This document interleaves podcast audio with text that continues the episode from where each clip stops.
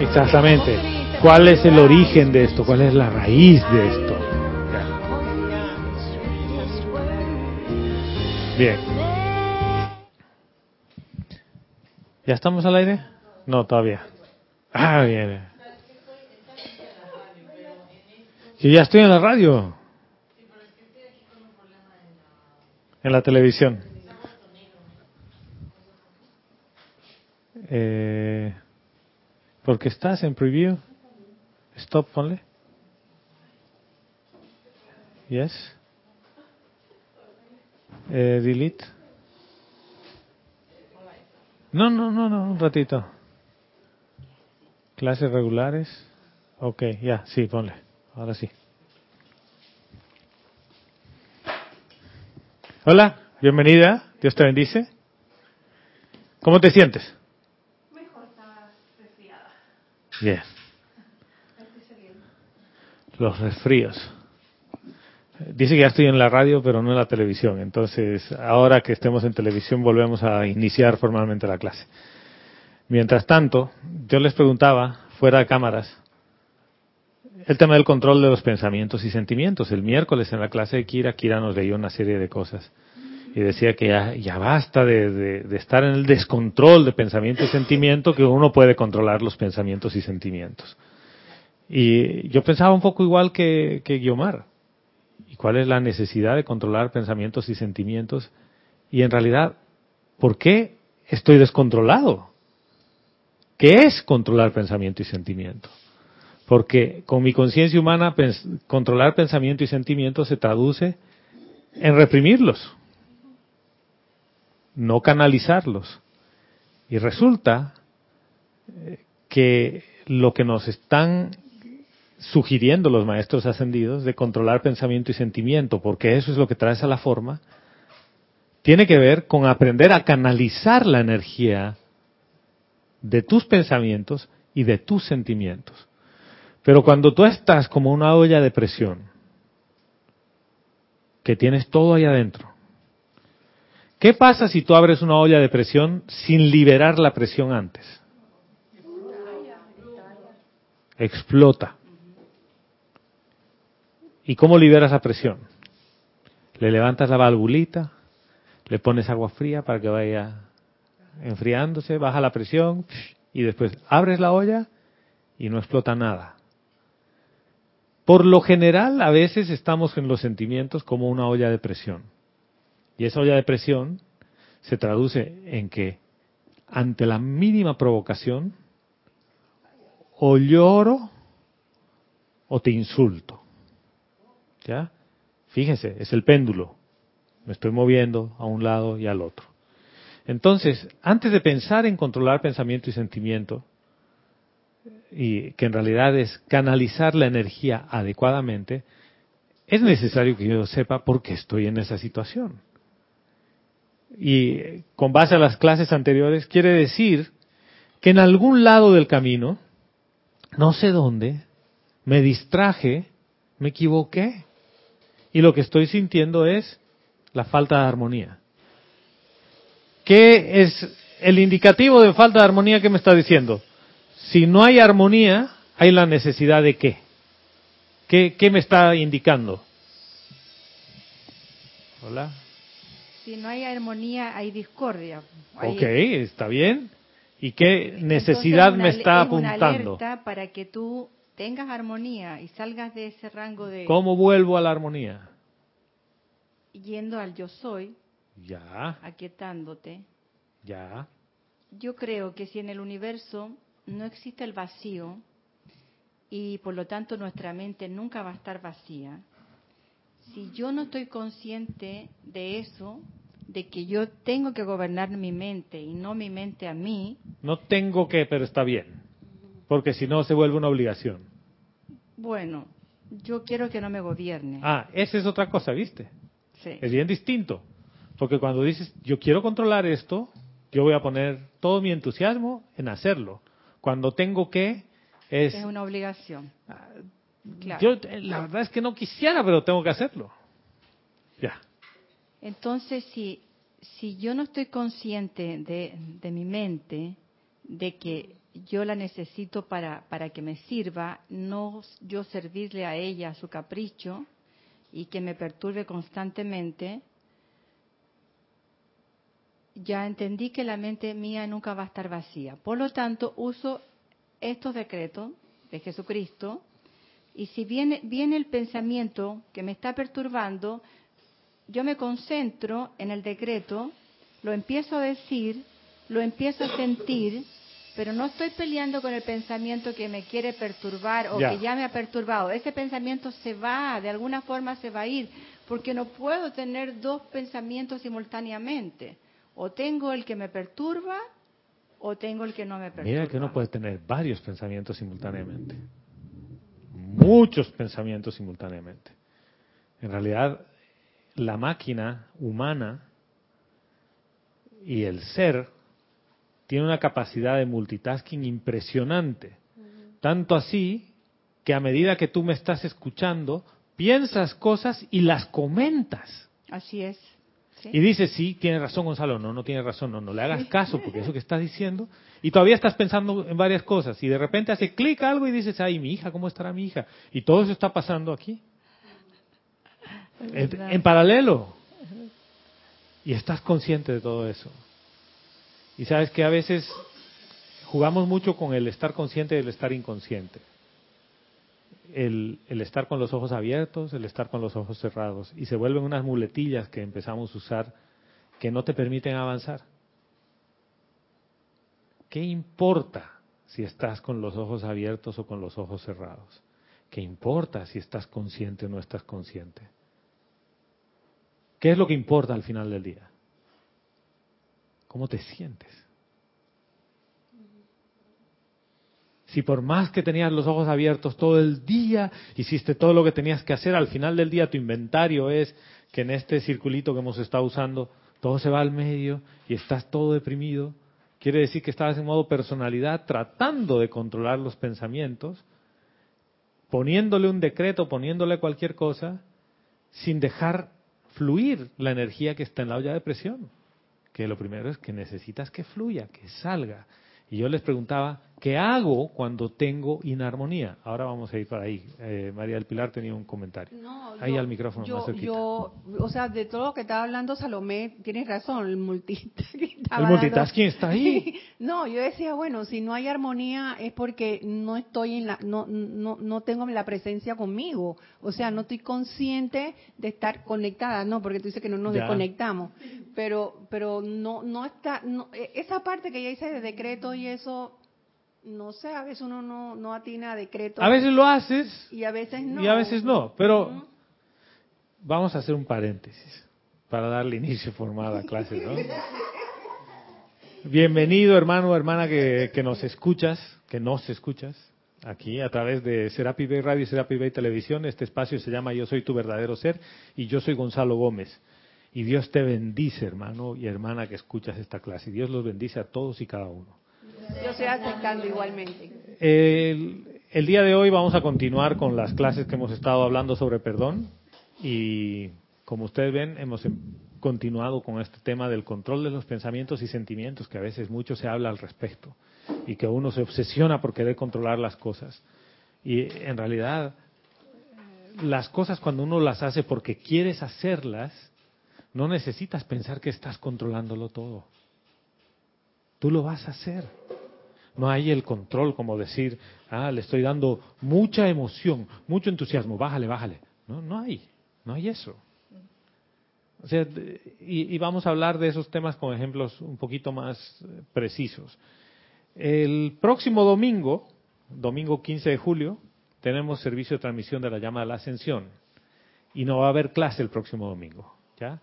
Después de eso, eh, yo voy a estar fuera por cuatro domingos que van a estar eh, Candy y María del Pilar, o María del Pilar y Candy, las dos aquí, facilitando y eventualmente dice que Raquel me dice si va a venir y Gladys también aquí a sentarse. Eh, pero están libres y, todo el que quiera, o sea que están todo, está abriendo María del Pilar a todo el que quiera de ustedes venir y sentarse aquí a un conversatorio. Y esto funciona de una manera de que yo no puedo compartir contigo algo que yo no he experimentado, que yo no he, no he vivido. Si yo no habría sido perdonado y yo no habría perdonado, ¿de qué te estoy hablando? De hecho, a mí me han perdonado y yo he perdonado. Y me han perdonado en múltiples encarnaciones y en esta también. Y yo he perdonado igual. Y puedo hablarte de ese tema. Quizás no de las mismas circunstancias o de la misma gravedad o seriedad de lo que te pasa. Pero sí te puedo dar ciertas luces. Porque de alguna manera lo que dicen los maestros ascendidos en los libros es porque ellos lo han vivido. El maestro ascendido San Germain lo vivió. Pero para que tú lo puedas hablar necesitas vivirlo. Y por eso el, el conversatorio es fundamental, porque ahí conversas sobre lo que te pasa a ti con la enseñanza. Claro, no es solo lo que te pasa a ti, hay un pedazo de lo que la enseñanza te trae. ¿ya? Entonces, eh, el mensaje está aquí igual, porque el mensaje no es la persona. ¿ya? El mensajero puede variar, o todos los días te trae el mismo mensajero la carta. Hay una vez que el cartero o que el de DHL no está. Algunos mails te llegan por Gmail y otros por Hotmail. O tú dices, no, no, yo solo recibo Hotmail because I'm hot. No, eso es otra cosa, ¿no? eso es otra cosa. Eh, Verónica está en los controles, en chat y cámara y cabina y todas las cosas. Ella pasará tus mensajes si quieres escribir durante la clase en vivo. Serapis Bay Radio es el nombre del contacto o Serapis Bay Radio, correctamente, como Jorge nos había enseñado. Y si tienes alguna pregunta, me puedes escribir a gonzalo.com. Algunas personas lo han hecho. La clase de la semana pasada ha movido el mundo de emociones de muchas personas y han escrito para expresar su, gratitud por un lado y gracias por hacerlo, gracias por escribir, y su asombro por otro, porque de alguna manera era algo que sentían y que no, no escuchaban a su sentimiento. Entonces, vuelvo al tema, ¿sí? Ya, ya no hay más, ¿no? Y Serapis Movie el 22, sí, con Gandhi, el domingo 22, Gandhi, ahí estarán. Gandhi vendrá a ver Gandhi, ¿no? Gandhi viene a ver a Gandhi. Y facilitan Mario y los nenes, Nereida y Nelson. Bien, volviendo a este tema.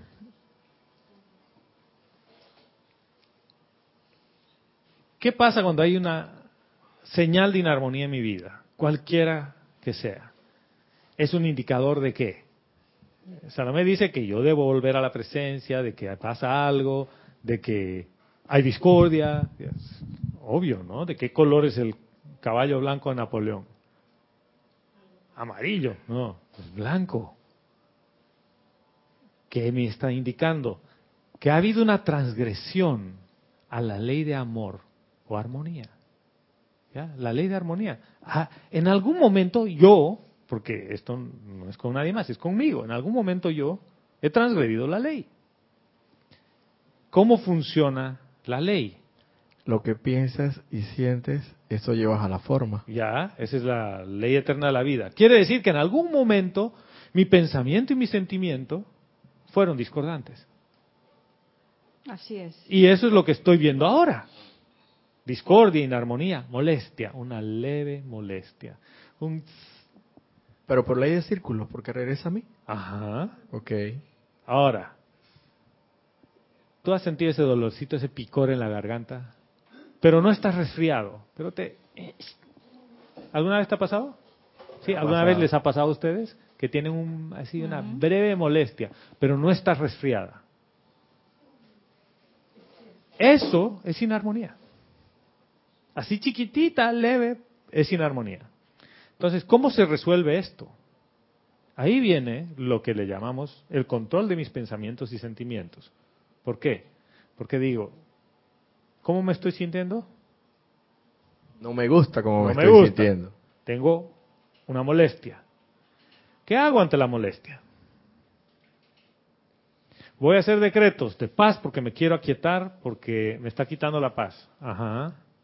Perfecto, haces tu decreto de paz. Voy a discernir sobre si estoy consciente para ver de dónde viene. Exacto, porque si me molesta digo, ¿será que me voy a resfriar? Sí, porque dices, ah, esta molestia, ¿será que me voy a resfriar? Ay, sí, en la oficina todos estaban estornudando. Bueno, y cinco vitamina C. resfriados. Entonces tomo vitamina C. Fíjense. A mí me dolía la muela y he ido al dentista, ¿no? Bueno, anoche he hecho algo físico y después he empezado a hacer algo que va más allá del físico y el dolor de muela esta mañana ha bajado. Pero los, los dientes tienen relaciones con los familiares. ¿Ya? ¿Cómo Sí. así? Con tu familia. Es un miembro de tu familia. ¿ya?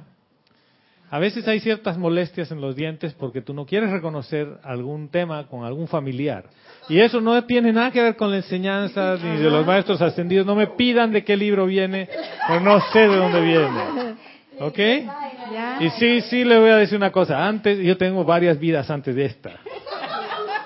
Y en una de esas encarnaciones me Algo dedicaba a eso. Y, y te, hay partes de tu cuerpo que te indican las cosas. El físico, porque ya te las he indicado mentalmente, no le has hecho caso. Emocionalmente no le has hecho caso. Llega a manifestarse físicamente. Todas las manifestaciones físicas que tienes de cualquier tipo de apariencia de enfermedad, en realidad lo que te están diciendo es que la ley del círculo está operando y que tú en algún momento dado calificaste la energía discordantemente, te equivocaste. No hay que darle palo a nadie por eso. ¿Cómo se corrige esa equivocación? ¿La ley del perdón? Ay, gracias, Candy. Yo pensé que no íbamos a llegar ahí. Pues me han dicho, ah, te aquietas, haces decretos. La ley del perdón es lo primero. Vero esta mañana en el ceremonial leyó un discurso de la amada maestra ascendida Kuan Yin, que yo lo he leído múltiples veces. Lo he usado para dar clases. Y anoche cuando ella preparaba el, ceremonial me dice, léete esto. Y yo estaba distraído y se, enoja, ¿no? Se da la vuelta. Y dice, ella me estaba leyendo las cosas y le digo, a ver, no, dejo todo. Da- dale, por favor, lee de nuevo. No, esperaba como 15 minutos y ya, me ha leído de nuevo.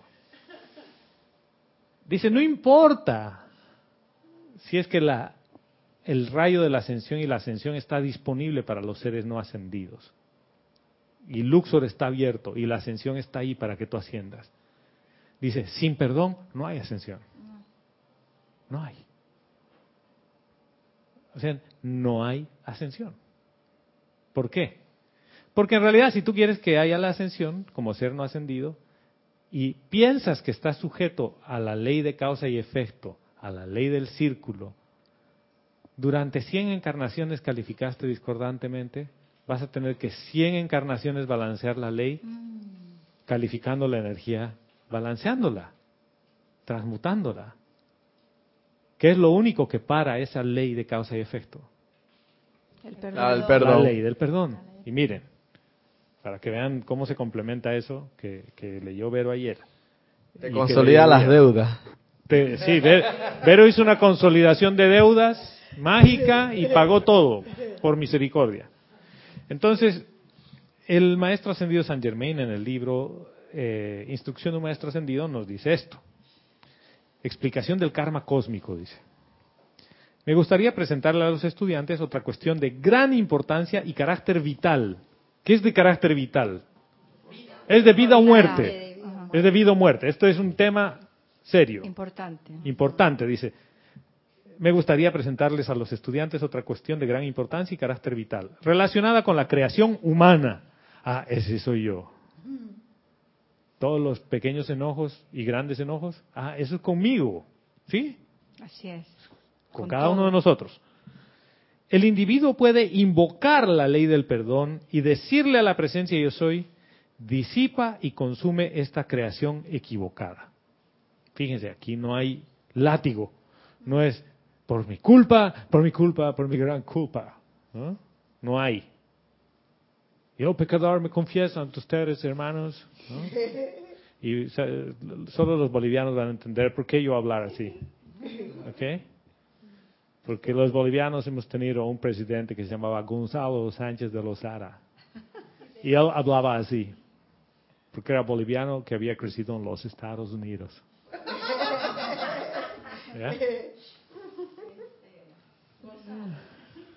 Entonces no importa que no te des cuenta de lo que te está pasando, porque puede ser un malestar. A ver, súbele la cosita. El, el interruptor. Eso. Repito de Eso, nuevo. gracias, hermana. Entonces, la ley del perdón, tú la invocas y no importa que tú no te des cuenta, porque darse cuenta es estar en el presente y saber qué es lo que te está pasando para pedir perdón por eso que te está pasando. Por ejemplo, tienes una molestia. En la muela. X, la muela, que yo estoy de acuerdo contigo con lo que dices. Perfectamente, todo lo que nos pasa tiene que ver pues con algo, posiblemente con la familia o con otra cosa importante. Si yo no me doy cuenta de que ese origen es familiar, por ejemplo, que tengo un conflicto con determin- yo puedo voy a pedir invocar la ley del perdón en el aire, no es más efectivo que yo vaya directo a esa persona o a esa familia. Es más efectivo Porque si no, eso va a seguir pulsando por salir, porque yo estoy, no estoy consciente. Estoy pidiendo perdón al aire, pero no a, a la Pero- pero que- causa. mira. Esa es mi duda. Está bien. Y es válida. La pregunta es válida. ¿En qué sentido? O sea que voy a pedir perdón por todo lo que sienta, pues. Sí. Pero, segui- pero, pero eso seguirá pulsando por salir. Espérate. Vamos a ir paso por paso. Es ¿Qué es lo primero que estoy sintiendo? Inarmonía. Quiere decir que en algún lado del camino me he equivocado. Y es, amada presencia yo soy, yo soy la ley del perdón. Perdonando eh, la causa, origen, registro, memoria de lo que estoy sintiendo. Y quiero saber su origen. ¿Ya? Pero yo invoco la ley del perdón porque a todas luces, o sea, esto a todas luces, me agarraron con las manos en la masa. Yo califiqué la energía humanamente, discordantemente, porque si no, no me sentiría así. No me dolería la muela, no me dolería la garganta. O sea, fíjense, este es un tema muy poderoso porque estamos hablando que la sanación de tu cuerpo físico depende de tu capacidad de invocar la ley del perdón. O sea, esto a mí me vuela la cabeza, honestamente. Porque el que está pagando las consecuencias es el físico. ¿A, a causa de qué? De inarmonía, de la transgresión a la ley. ¿Qué es lo único que puede trabajar ante la transgresión de la ley? La ley del perdón, es la único. O que yo llegue a conocer la causa y yo la balancee conscientemente. O sea, por ejemplo, ah, es que yo le pegué con la mano izquierda. No, con el revés de la mano izquierda. Entonces eres, Le hice así, ¡pa! en la cara a mi hermano. Entonces, para que se balancee la ley, por ley de causa y efecto y ley del círculo, tengo que ir a darle la mejilla y decirle, hermano, levanta tu mano y pégame. Dale, dale. Con ese mismo lado, misma mano, misma posición, de vuelta. no. Y tu hermano dice, ¿sabes que yo ya me he cansado de pegar? No te voy a pegar. Pero y tú le dices, no, no, pégame, porque tengo que balancear la ley. Te pegué, ahora tú me tienes que pegar a mí. Así funciona, ¿no? Ojo O- por ojo y diente por diente. Ok, sí, esa es la... Ah, Pero no, ahora hay otro remedio. Yo te es? perdono. ojo por ojo y diente por diente es la mala me- comprensión de la ley. Tú me sacaste el ojo y estoy tuerto, pero aún así te perdono. Wow. ¿Lo ves? ¿Lo ves? No Porque quiero, ¿sabes no te voy a sacar tu ojo. Yo no te voy a quitar el ojo. no, yo hermano. no quiero eso, para ti. Y sabes, peor, porque yo su- he sufrido tanto por estar con el ojo dañado Que yo no quiero que tú pases por lo que mismo. yo no quiero que tú pases por lo mismo. ¿Ves? Y aún así yo todavía veo porque tengo un ojo. Y hermano, te perdono. No, si me hubiera sacado los dos, si me hubiera sacado los dos, ahí lo hubiera pensado. es más, es más, te voy a decir, yo, yo me iba por el mundo dándole golpes a todo el, a todo el que se ponía en mi camino. Y el día que tú me pegaste en el ojo, me hiciste ver la causa de mis problemas. Y te doy gracias. Y tú, "Ah, entonces ahora voy a ir pegando gente. No, no, no pegues a nadie más, por favor. Ahora que estás hablando de eso, me llamó mucho la atención la parte que dijiste que la par, el cuerpo, la parte emocional tuya te lo trató de hacer saber, tu parte fis- eh, mental te lo quiso hacer saber Sí. y hasta tu parte etérica en un momento determinado también te lo quiso hacer, pero no le hiciste caso No. omiso. A mí me ha pasado eso. Entonces llega y A se convierte en eso. físico. Físicamente. Y cuando está en físico, no te queda otra que estar en la banca, Eh. sentado, resfriado. ¿O no? Entonces, y aún así, y aún así, aún así, aún así, a veces uno, aún así hasta lo ignora, hermano. No, así lo neutralizas. Te tomas un antihistamínico, un antiinflamatorio y analgésico y le dices, no me joda, señor cuerpo físico, por ahora no tengo tiempo para usted. Y en realidad ni siquiera, el físico te dice, pero ¿por qué te la tomas conmigo, che? ¿No? ¿Por qué te la tomas conmigo, che? Yo soy argentino. Y, no es ningún argentino. El cuerpo físico te está diciendo, yo estoy pagando las consecuencias de los pensamientos y sentimientos. O sea, tú encima me estás castigando al darme toxinas cuando el origen de todo no soy yo como físico. Está a una vibración más alta, mental y emocional. A menos que te hayas caído y que tengas unos daños físicos de golpes, que bueno, uno puede explorar y decir te caíste, pero no, no importa. Ahí el daño es físico. ¿no? Ahí sí el golpe, el moretón es visiblemente físico. En lo otro, su origen, el 99% de las veces es emocional. 99% de las veces. La medicina alopática, la medicina que conocemos de los médicos a los que muchos de nosotros todavía vamos, no todos, yo todavía voy a los médicos alopáticos. Ese médico trata los efectos, no las causas. Y tanto así que cuando tú te sientas a hablar con el médico, el médico te dice, a ver, Roberto, ¿qué le duele? La muela. ¿Y usted al dentista? Sí. Ah, ya. ¿Y qué le ha dado? Esto. No, es que usted tiene que ir donde un endodoncista, porque su problema ya no es ahí, tiene que ser en el nervio. Vas al endodoncista y te dice, ah, sí, fácil, vamos a matar el nervio. Te abre, te saca, vamos adelante. Antibiótico, antiinflamatorio, ya. Listo. Gracias, Padre, por el antibiótico y por el antiinflamatorio. Pero la causa no estaba ahí. Uno puede decir, ay, es que no te cepillaste los dientes. No, no tenía ni carie la muela esa. ¿Por qué falló? ¿Por qué se manifestó con dolor? ¿Por qué? Es inarmonía. La inarmonía de cualquier tipo es una transgresión a la ley. ¿De quién? Del vecino. ¿Le duele la muela al vecino y a ti también? No, me duele a mí la muela. La cosa es conmigo. Quiere decir que yo he transgredido la ley. Y el maestro ascendido de San Germain me está diciendo, si tú transgrediste la ley, no importa la causa, por ahora, invoca la ley del perdón. Fácil. Y le dices, consume esto. Pero estoy ahí en un punto con, con Guiomar. Si yo no sé la causa todavía, la probabilidad de que yo vuelva a traer a la forma el dolor de muela es altísima. La probabilidad de que vuelva a traer el resfrío a la forma es altísima. ¿Por qué? Porque he resuelto la ecuación de ese de esa materialización. Pero todavía tengo patrones de pensamiento y sentimiento sueltos por allí que necesito cambiarlos para que entonces ya no traiga la forma eso. Y esa es la parte del control de pensamiento y sentimiento.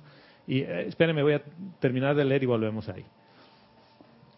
Dice, es grande la cantidad de personas a quienes esta idea de la verdad les daría un inmenso alivio, ¿no? Ah, no, perdón, perdón, perdón, me he pasado. Voy a ir más arriba. El individuo puede invocar la ley del perdón y decirle a la presencia yo soy, disipe y consume esta creación equivocada. Esto le devuelve a la ley cósmica para su ajuste, donde se le corrige fuera de la actividad kármica individual. Y esto es importantísimo. ¿Qué es lo que dice? Esto, o sea, esto que, el hecho de que tú invocaste a la ley del perdón, le devuelve a la ley cósmica, la ley cósmica, la de amor, para su ajuste, donde se le corrige, o sea, se corrige se arregla el asunto fuera de la actividad kármica individual. ¿Qué quiere decir fuera de la actividad kármica individual? Que no te lo van a, que no, te lo van a contabilizar, exactamente. O sea, ya, ya está resuelto, hermano. O sea, es como que, ah, este asunto, no, usted no lo trata este por la ley regular, esto va por un canal especial. Te condonaron la deuda. Ya no es ojo por ojo ni diente por ya diente. Ya no es ojo por ojo y diente por diente. Exacto. ¿Ya? Entonces tú ya puedes trabajar sobre esa partecita de lo que te aqueja. Esto es, es cósmico. Misericordia. Esto es cósmico. Esto no es así para los amigos del, del barrio. Esto tiene proporciones cósmicas porque dice, le devuelve a la ley cósmica. O sea, si te perdona Dios, ¿qué más importa? ¿Lo ven? Claro. Sí, Gladys. Quiero estar más clara. Dele, señora. Vamos a estar más claros ahora. Es que como eh, hay algunos libros que dicen que uno tiene que saber exactamente, eso es lo que yo entiendo de lo que he leído, cuál es la causa A, B, C de, lo, de, de la situación que uno tiene para que con la iluminación, porque entre juego la llama la iluminación, eh, al saber exactamente cuál es la causa, vamos a poder transmutarla para que el efecto se desaparezca. Correcto. Pero con lo que nos están leyendo, entiendo que si yo invoco la ley del perdón como debe de ser, me perdono a mí misma, sí. vamos a suponer, y si eh, estoy pensando que la energía me está llegando a través de X persona, invoco la ley del perdón por esa energía, entonces, si no sé A, B, C cuál es la causa, de todas maneras se transmutan. Sí, porque eso es lo que estoy entendiendo de lo eso. están sacando por fuera de la ley de, de, de karma tuya, Ajá. tu karma personal, lo están sacando por un lado porque tú invocaste la ley. Pero miren, aquí es donde entra el kit del asunto. Aquí es donde entra la maravilla del tema. ¿Quién invoca la ley del perdón? ¿Y por qué invocas la ley del perdón? ¿Y qué actitud tengo para invocar la ley del perdón? Porque yo me quiero liberar de esa energía. Ya, quiere decir que y transmutarla reconozco, en perfección. reconozco que me he equivocado. ¿Ya? Eso, por naturaleza, solo lo hace una persona que humildemente reconoce que se equivocó. La ley del perdón no aplica en el arrogante. Y no le eche la culpa a otro. Ah, a eso me refiero. ¿Por El arrogante dice, ¿sabes qué? Ok, por ahora yo aplico esto, pero la causa no es mía, porque Roberto es el que me hizo eso. Pues si Roberto fue el mensajero, el que se siente mal eres tú, no es Roberto. Y tengo que perdonarme a mí misma por mi propia equivocación. Entonces, por no haber estado alerta. pero no hay sentimiento de culpa. ¿Ves? Es que ya cuando me dices yo me perdono por no haber estado alerta, estoy entrando en un universo en el que yo, Padre, por mi culpa, por mi culpa. No, no, espérate. En tu conciencia, el momento en el que trajiste eso a la forma, te equivocaste. ¿Cuál es el problema con eso? ¿Alguna vez ustedes no se han metido en una calle incorrecta? Y que y después de eso se han, han- se han bajado del carro y han sacado un látigo y se han empezado a pegar en la espalda. ¡Tonto! ¡Tonta! ¡Ta! ¿Sí? ¿O qué han dicho? No, no, no era por aquí. El problema Y es yo que no se te- reconozco esto. Y Waze, a este Waze me está llevando por donde no es. Y da- voy a ir por este otro lado. Ah, esto yo ya conozco y llego. Y dices, ay, llegué, gracias Padre. ¿Qué, qué pasa cuando te pierdes? El problema es que si te has metido en una calle sin salida y es de poco, poco de maleante. Y te das la vuelta. Y ya. Te pierdes en una calle sin salida allá en Patio Pinel o en Chorrillo. ¡Wow! Yo un día entré por una salida por una salida equivocada, llevé a un amigo a dejarlo al hotel en Amador y al regresar de Amador estaba cortado en la calle y terminé metido en el chorrillo. Como a la una de la mañana. ¿Ya?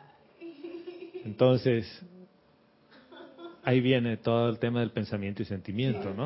Exactamente. La, la sugestión externa. Esto es peligroso.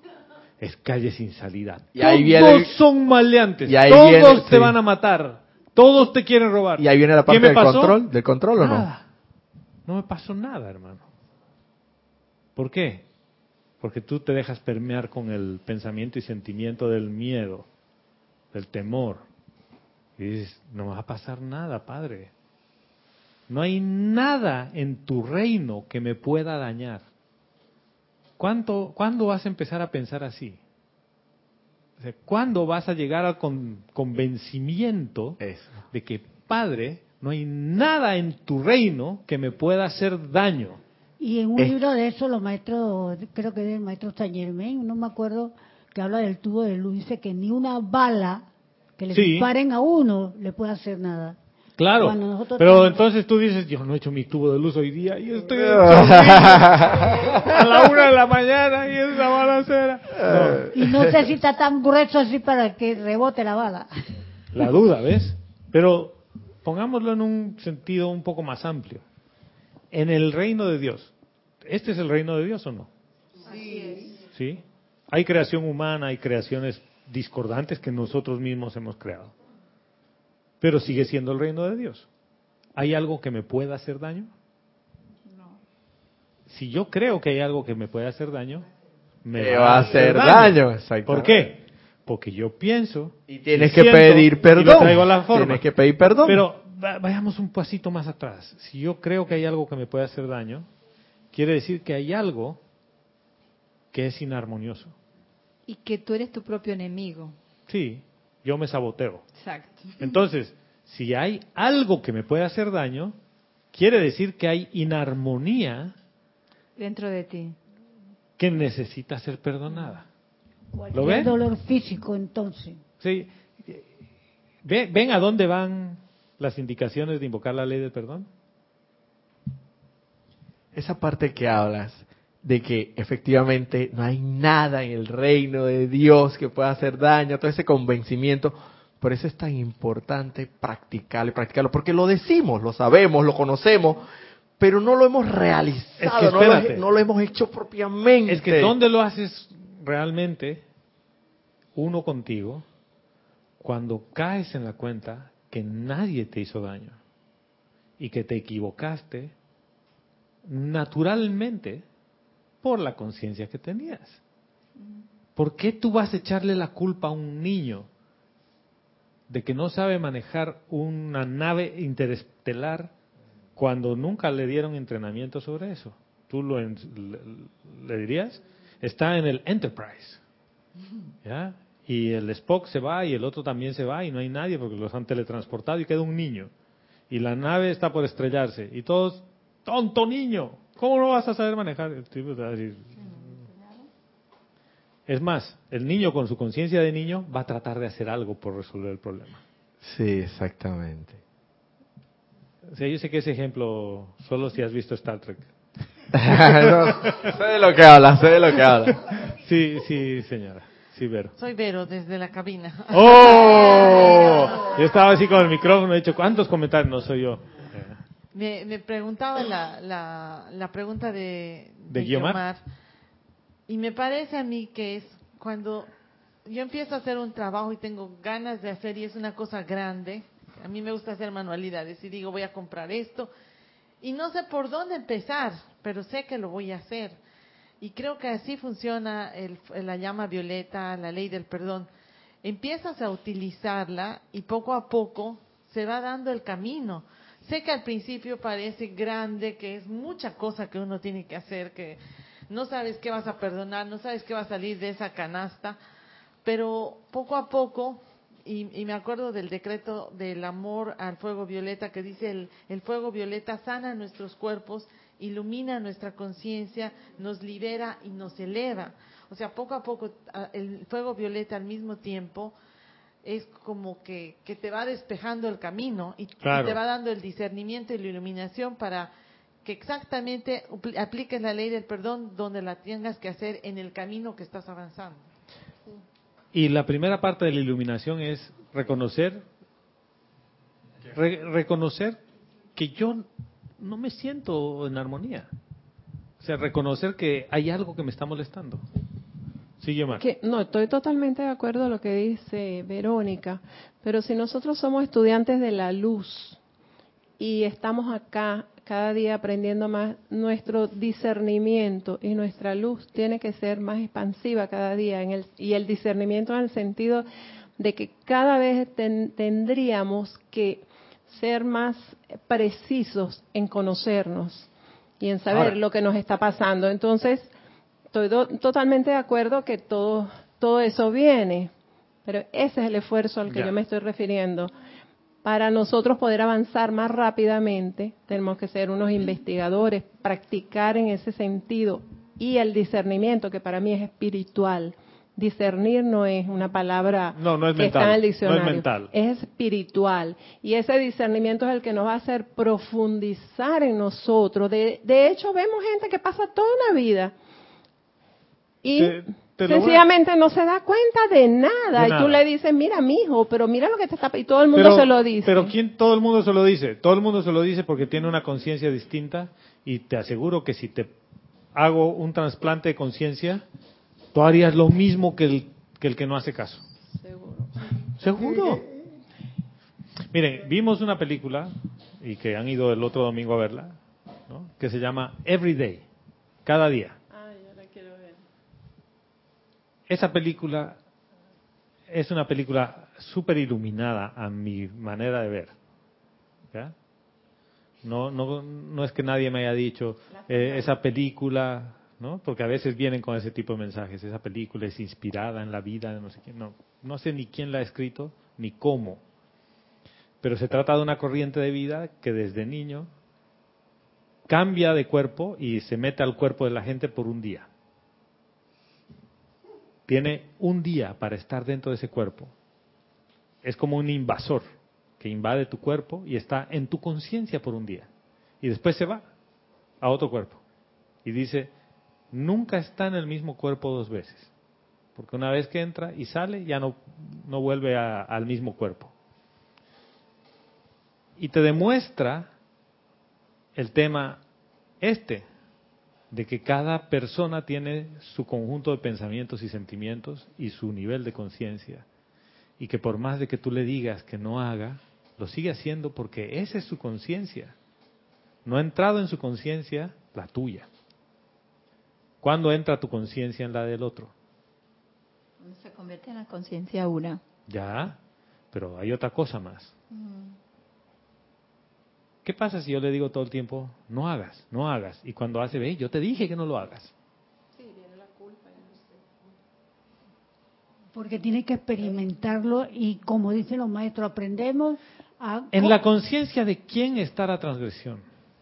En tu propia conciencia, en la ¿De que quién? estás ¿Del que, ¿Al que le dicen o del que está No, diciendo? El que está diciendo. Ay, gracias, Salomé. Entonces, ¿el problema es pero- con quién? ¿Con el con- que mete la pata? No, con el que está diciendo. Y es probable que el que está diciendo y criticando al otro, sin que él esté consciente de eso, está reafirmando esa situación en el otro, porque toda su atención, su sentimiento y su energía la está llevando a esa situación. Y el otro, que probablemente también esté dormido, sea un receptor de toda esa negatividad. Miren, yo quiero solo ponerles un par de consideraciones antes de leer esto.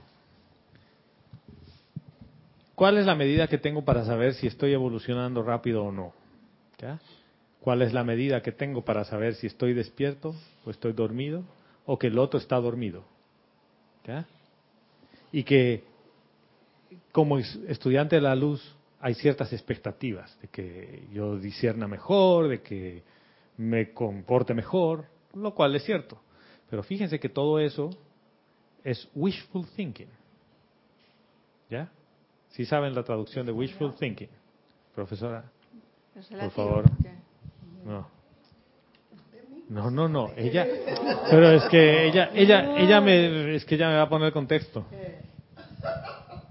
Wishful thinking significa este, deseos, deseos que no son reales, ¿verdad? Es- son aspiraciones que me gustaría. te gustaría hacer Eso. tal cosa, pero ¿Ves? No es verdad, gustaría es nunca va a llegar porque Todavía no. El wishful thinking, y que se traduce así, como lo ha traducido gracias Raquel, que en realidad yo la he usado la frase en inglés, porque en inglés tiene un contenido un poco más abarcante. Es como cuando tú dices, no es solo me gustaría, ¿no? Es que eso es lo que se espera de un estudiante de la luz, ¿no? Y tú ves un estudiante de la luz que condena, critica y dices, no, eso no se espera de un estudiante de la luz. Entonces, acabas de poner en ti, en tu conciencia, otro patrón de pensamiento de lo que un estudiante de la luz debe ser. ¿ya? ¿Qué, qué es lo importante en todo esto? Olvidémonos de todo concepto humano por un momento, de todos los conceptos que tienes de estudiante de la luz y de persona dormida. Olvidémonos que está dormido. ¿Qué es lo que tenemos? Individualizaciones de Dios en cada ser humano. Con una conciencia individual, experimentando en el mundo de la forma su propia creación. ¿Sí? ¿Hasta ahí estamos bien? ¿Estamos de acuerdo? Sí. ¿Ya? Guarden eso un minutito. Y vamos a ir a lo que dice el maestro ascendido San Germain. Dice, esto le devuelve a la ley cósmica para su ajuste donde se le corrige fuera de la actividad kármica individual. Dice, es grande la cantidad de personas, personas, ¿ya? Y si es persona quiere decir un ser humano, con una conciencia humana, con el ego, porque esa es la persona. Es grande la cantidad de personas a quienes esta idea de la verdad les daría un inmenso alivio y gran liberación en muy corto tiempo. ¿Cuál idea de la verdad? La de invocar la ley del perdón. No puedo hacer el suficiente énfasis sobre cómo el individuo, al ser el único creador de la inarmonía, puede, mediante la aplicación consciente de la ley del perdón, eliminar para siempre de su actividad individual muchas cosas que le causarían gran angustia. Y ahí quería hacer un alto. Dice, al ser el individuo el único creador de la inarmonía, alto. Todo lo que tú ves como inarmonía, en el otro, en quien sea, el individuo es el único creador de esa inarmonía. En realidad, tú la estás viendo. ¿Ya? Si tú la estás viendo, quiere decir que tú puedes invocar la ley del perdón por eso. Entonces dices, a todas luces, esta hermana le mete los cuernos al marido y a todos. Y eso está mal. Lo estás ¿Ustedes viendo. están, ¿Ustedes están de acuerdo que está mal? Ahora todos están así. Ah. Yo no voy a decir nada. ¿Está mal que le metan los Yo- cuernos? yo, yo lo que Sí, sí está mal. Está mal. yo lo que veo Yo no me es en que en A ver, ¿qué, qué, qué? Que yo no me metería en eso. Que de repente está bien, de repente no, que, qué sé yo. Ah, ay, gracias, Guiomar. Dice, de repente está bien, de repente está mal, qué sé yo. ¿Sabes qué? Todo depende de la conciencia que tengas para ver eso.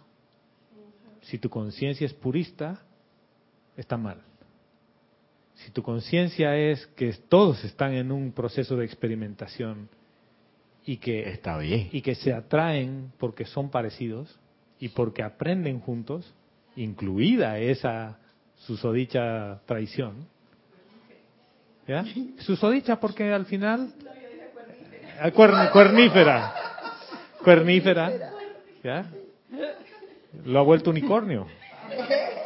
Y le ha cantado como Silvio Rodríguez, mi unicornio azul ayer se me perdió. ella me suena como multicornio. Multicornio. Espérense.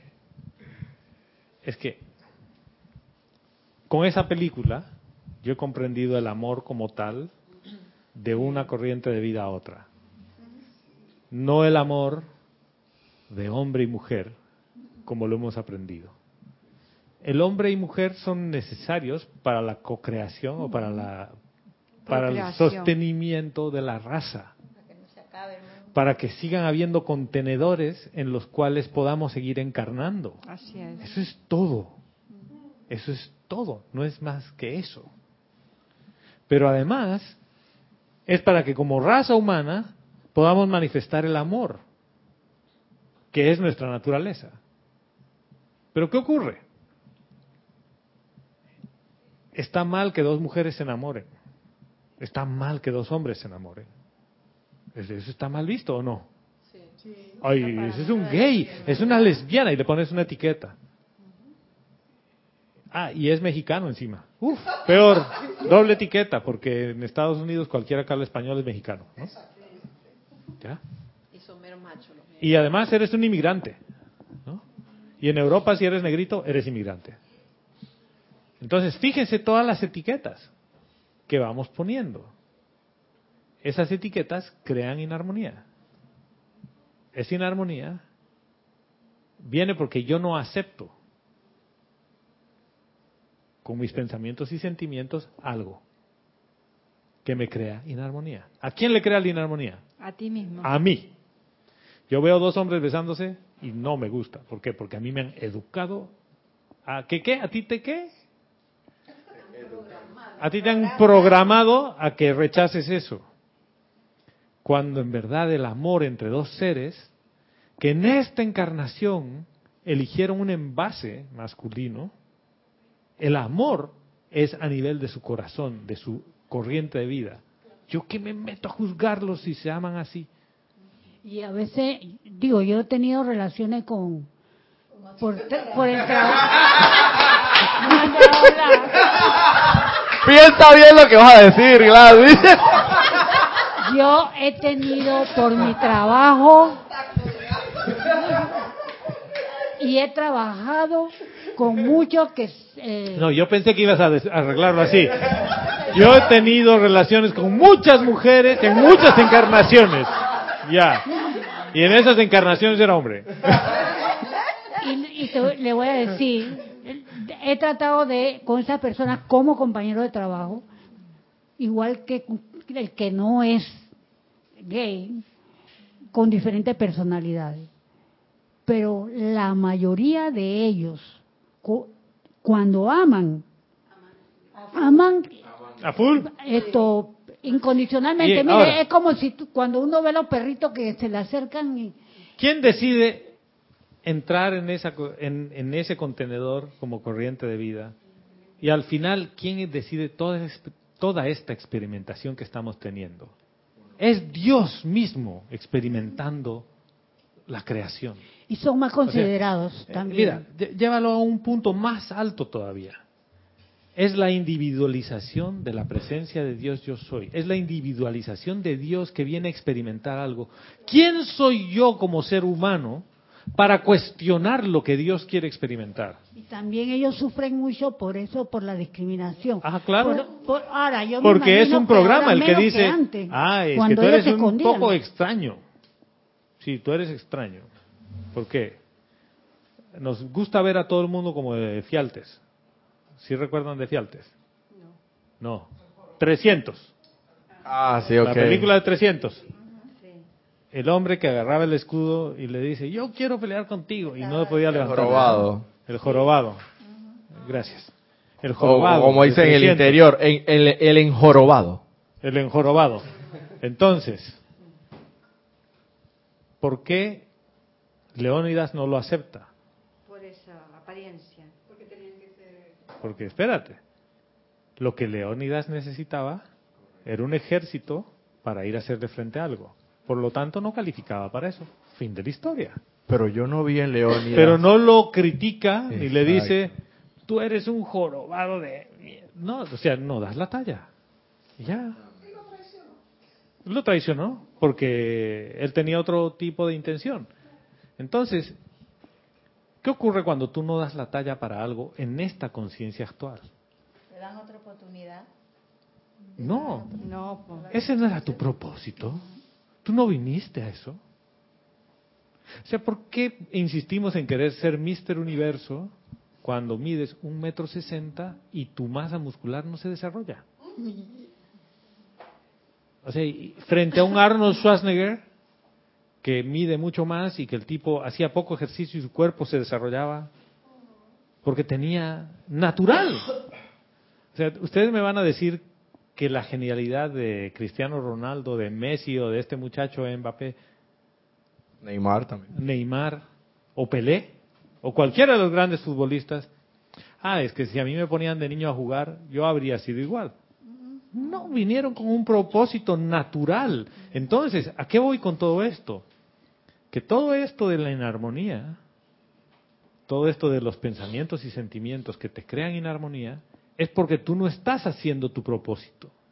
Y el control de los pensamientos y sentimientos es devolverle el flujo natural a lo que tú te sientes bien haciendo. Hay que, me van a decir, ah, es que yo me siento bien criticando. Mentira.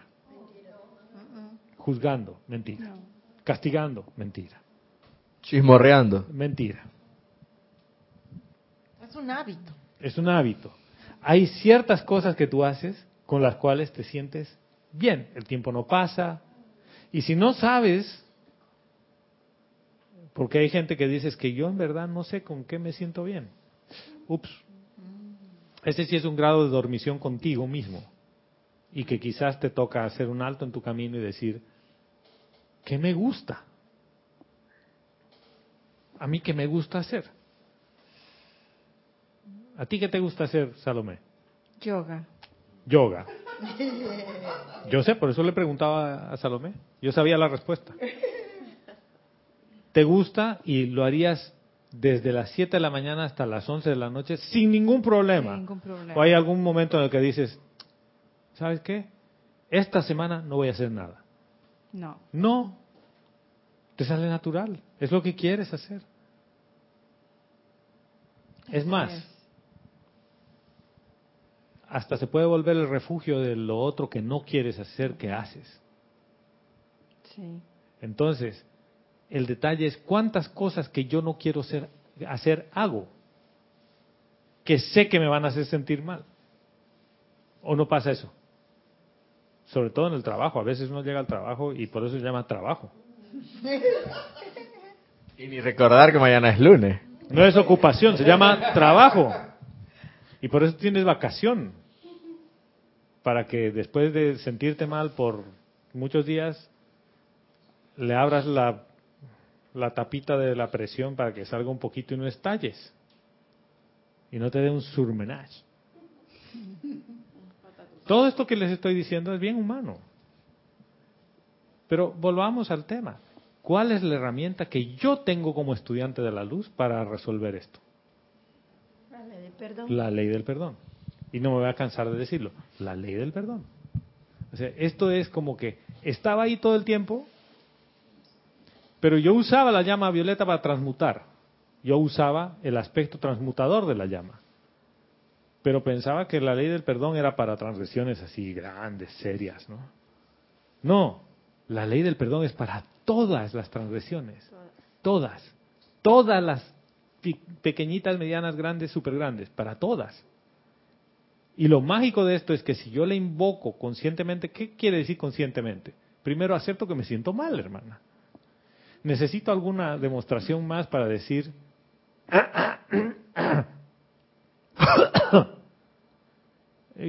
¿cómo te sientes? Bien, bien. Mentira. Te sientes mal, te molesta la garganta, te molesta la nariz, estás congestionado. Reconócelo. Me equivoqué. ¿Dónde me equivoqué? No sé. Padre, yo quiero saber dónde me equivoqué. Pero no para darme el látigo, no para sentirme culpable. Quiero saber dónde me equivoqué para no volver a equivocarme otra vez. Pero como yo ya he abrazado el resfrío o he abrazado la apariencia, el dolor de muela, le he dado bechito, bienvenido a mi mundo, que duelas bien lindo, yo ya le he dado la bienvenida, me toca resolver el problema. El problema se resuelve con un calmante y un antiinflamatorio, sí, pero eso es físico. Necesito resolver la parte mental y emocional que trajo esa la forma. Y como todavía no lo sé, pero sí sé que el efecto no me gusta. Sí sé que me siento mal, aunque sea chiquito. Invoco la ley del perdón por eso y le digo, Padre, amada presencia, yo soy. Yo invoco la ley del perdón y yo soy la ley del perdón, perdonándome por haber pensado y sentido así equivocadamente y sin echarme la culpa de nada. Y te doy gracias porque tienes un mecanismo mediante el cual me puedo liberar. Y si lloras, lloras. Sí, Salomé. Que yo quiero, yo quiero decir, eh, o mejor dicho, eh, testimoniar que yo no sabía que era la llama violeta, ni la ley del perdón, ni nada, cuando hace como 18 años, tal vez más, yo recibí en mis manos un pequeño libro y tenía un decreto de la ley del perdón, de la llama violeta transmutadora, que está en el ceremonial volumen 1, en la página 240. Yo estaba en el piso, ya no podía caer más emocionalmente, mentalmente y todo, acababa de llegar a este país, y como no tenía nada que perder, sin que nadie me hubiera hablado de la llama violeta, porque era ignorante en eso, yo hice ese decreto. Llamando, dice, llamado pidiendo la llama violeta transmutadora. Ese es súper largo. Sí. Bueno, ese decreto, ignorando yo de qué se trataba, transformó toda mi vida, pero muy rápido. Porque yo estaba aquí en Panamá con mis hijos, eh, sin dinero, recién llegada, eh, en el piso, y había todo que hacer, y entonces no sabía por dónde empezar. En el decreto dice que hay que hacerlo en la mañana, al mediodía y en la noche tres veces. Entonces yo lo hice esas tres veces, cada vez en esos distintos horarios. O sea, eran nueve veces que yo decretaba eso. Y el escenario cambió súper rápido. Tres veces tres. Tres veces tres. De ese escenario de limitación financiera, de un montón de situaciones que literalmente estábamos recién llegados, sin muebles, sin cama, sin nada, wow, el cambio fue extraordinario. Así que creo, por convicción propia, por experiencia, que, aunque tú ignores lo que tú hiciste y que trajo a tu mundo la inarmonía, la pobreza, la limitación, en realidad no importa. Si tú haces ese decreto, ese decreto va a funcionar. Entonces, ahora vamos a ver, y gracias por compartir eso, porque lo que acabas de decir es lo que experimentaste. Así es. O sea, esto no es lo que aprendiste mentalmente, esto es lo que experimentaste. Nadie me lo enseñó. De así en todos los niveles, físico, mental, emocional, etérico, a todo nivel. O sea, nadie te puede convencer de lo contrario. Entonces, vamos a tomar esos pensamientos y sentimientos. ¿Y qué es controlar los pensamientos y sentimientos? Para mí. ¿ya? No voy a hablar de nadie más. Para mí, en mi conciencia actual es que yo elijo qué pensamientos y qué sentimientos quiero cultivar y poner en mi conciencia. No me importa lo que hay ahí por ahora. Es yo quiero poner cierto tipo de pensamientos. Primero, el primer pensamiento que quiero poner es que soy el hijo de Dios o la hija de Dios y que Dios me ama y que Dios quiere que yo sea exitoso en todo lo que yo hago en todo lo que yo hago voy a ser exitoso. Y si meto la pata, no importa, porque quiere decir que más adelante está el éxito. Y yo voy a pensar así, y yo quiero cultivarlo así. Que tengo todo el amor de Dios para dar.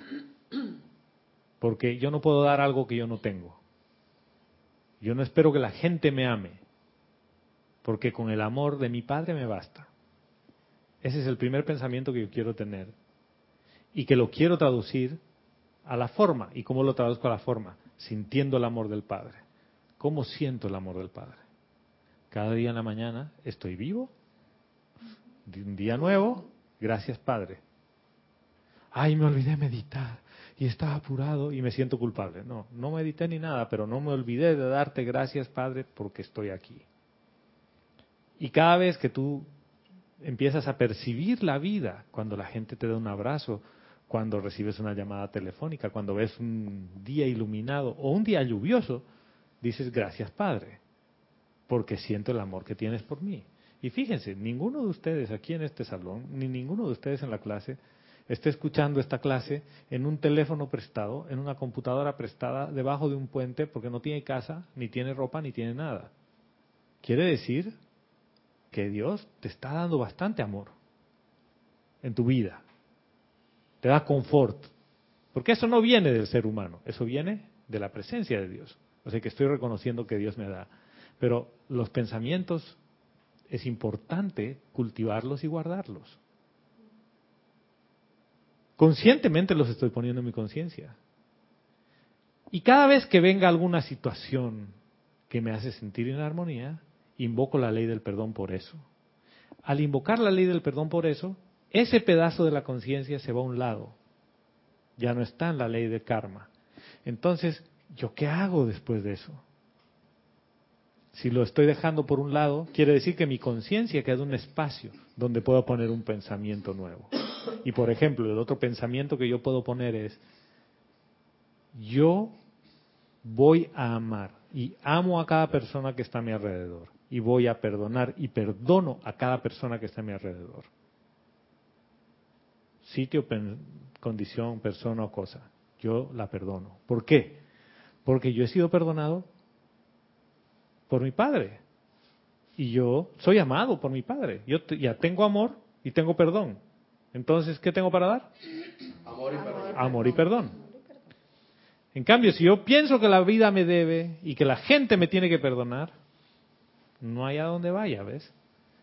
Para mí por ahí empieza el control de tus pensamientos y sentimientos. Yo elijo qué pensamiento poner, yo elijo qué sentimiento poner y lo cultivo. Por lo tanto, la siguiente vez que estoy ante una situación, no sale solo el decreto. Viene toda mi conciencia a decir, gracias Padre. ¿Por qué? Porque estoy ante el júbilo del perdón. Otra vez estoy empezando a limpiar mi casa. Estoy sacando la basura. Gracias Padre. Y viene la persona que te debía 20 mil dólares y que nunca te pagó. Y un día te dice, ¿sabes qué? Yo te he traído tu dinero de vuelta. ¿Y tú? ¿Y eso de dónde vino, hermano? Y con gozo, y te dice, oye, yo sé que me porté mal contigo. Y tú le dices, no, yo te sigo amando, aunque no me devuelvas el dinero. Sí, señor. Pero qué bien que me lo estás devolviendo. Qué bien. Angélica de Chillán, Chile nos ¡Ay, hermana! ¡Bienvenida! Dios te bendice, Angélica. Oye, tú has dejado aquí un montón de, de, de seguidores y seguidoras. Dice Gonzalo, bendiciones y para todos los bellos hermanos que están allí escuchándote, un fuerte abrazo. Abrazos y bendiciones para ti también, hermana. Dice, quisiera decir lo siguiente. Estuve de acuerdo con el planteamiento del Mahacho Han decretando la ley del perdón por nueve meses. Y esto he hecho en tres oportunidades. Él asegura que después de nueve meses hay un renacer. Es cierto. Pero quedan resabios y hasta hace poco, habiéndose encendido el bombillo en mí, sentí que la llama violeta debe estar paralela con un buen seguimiento de visualización y calificación pero aún percibo que hay resentimiento hacia algunas almas, es decir, he logrado perdonar algunas cosas y personas y olvidar que sucedió algo, pero otras se me han hecho más complicado y eso es un familiar muy cercano y ahora lo veo más claro. Siento que aún sus palabras me mueven porque yo permito que me incomode. De acuerdo, hermana. Y esto que viene es contigo. Yo tengo una situación parecida a ti, porque a veces lo que nos dicen ciertos familiares, sobre todo padre y madre, a veces pueden ser determinantes en tu vida, porque tú todo lo que buscabas era la aprobación de tus padres, cuando no tenían que aprobarte, ya, es natural. Quieres que te aprueben tus padres, y tu padre nunca te va a aprobar, ¿por qué? O tu madre nunca te va a aprobar, ¿por qué? Porque estaba en su propio proceso de aceptación hacia arriba. Y está tratando de reflejar en ti su propio proceso, su propia conciencia. Entonces, quizás es al revés, te toca perdonar todo eso para que no te afecte. Pero vamos a ver qué es lo que nos dice el maestro ascendido San Germain. Dice, son muy pocos los que han entendido correctamente la vieja idea del karma, ojo por ojo y diente por diente. La vieja idea del karma. Esto me encanta que lo ponga así, porque muchos todavía piensan que es ojo por ojo y diente por diente. No es así. Dice, la mayoría piensa que el karma tiene que ser balanceado individuo por individuo. En algunos casos esto es imperativo, nos dice, pero es mucho lo que no tiene que ser balanceado de esta manera, siempre y cuando se entienda la idea correcta al respecto. Entonces uno piensa, ya la persona desencarnado, mi padre se ha ido, ya no puedo perdonar. No, la transgresión y la conciencia de que no se puede y de que es difícil está en ti. Entonces, ahí viene otro pensamiento que yo quiero cultivar y otro sentimiento. ¿Hay algo imposible para Dios? No. No. Y si soy el Hijo de Dios que está invocando a la ley del perdón, ¿hay algo imposible para Dios que actúa a través de esa ley en mí? No hay nada imposible. ¿Dónde estaba la idea de que es difícil? En la mente. En la mente. ¿En la mente de quién? En mi mente, en mi mente, en mi etérico, en mi conciencia está que es difícil y de que hay cosas que me cuestan, que es lo que nos está compartiendo Angélica. Entonces, estoy de acuerdo contigo, hermana. Una cosa es aplico la ley del perdón, pero al mismo tiempo necesito observar mis patrones de pensamiento y sentimiento para ver ¿Qué patrón de sentimiento tengo que me lleva a eso? Cada vez que yo pienso que hay algo difícil de hacer, hay un patrón de pensamiento, hay una forma de pensar que yo tengo, que yo le he heredado de mis padres y mis padres de sus padres y así hacia el principio de los tiempos, en que... O de la sociedad misma. No pain, no gain. Si no te cuesta... La cosa está dura, hermano. la letra entra con sangre, hermano. Tienes que sufrir para conseguirlo y que tiene que ser difícil. Sí. ¿Puedo hacer una pregunta? Eh, con referente a lo que dijo la hermana de Chillán, eh, ¿qué tiene que ver el dolor que te causa eso para poder perdonarlo? Porque de repente tiene que ver mucho también de la intensidad o del daño que ti que, te, que tú hayas percibido. Porque dice que a veces son daños tan grandes que cuesta perdonarlo. Entonces, ¿cómo llegamos a ese proceso? Yo pregunto, ¿cómo determino que el daño ha sido muy grande? por ejemplo, perder la vida de un ser querido o que te haya transformado tu vida producto de ese daño que hizo esa persona. Por ejemplo, que tuve que salir de mi país porque ya no me podía quedar en mi país y me tuve que ir a buscar todas las cosas, entonces me la debe. ¿Sí? Por ejemplo, o porque mató a un familiar mío. Simplemente hecho de perjudicarte hizo conscientemente todo el perjuicio que, me, que me tenía que hacer. Me saboteó toda la carrera. ¿Ya? En la conciencia de quién está el tamaño de la transgresión, del transgresor o del transgredido. Del transgredido. ¿Ya? Tú pusiste el tamaño de la transgresión. Tú puedes poner el tamaño del perdón.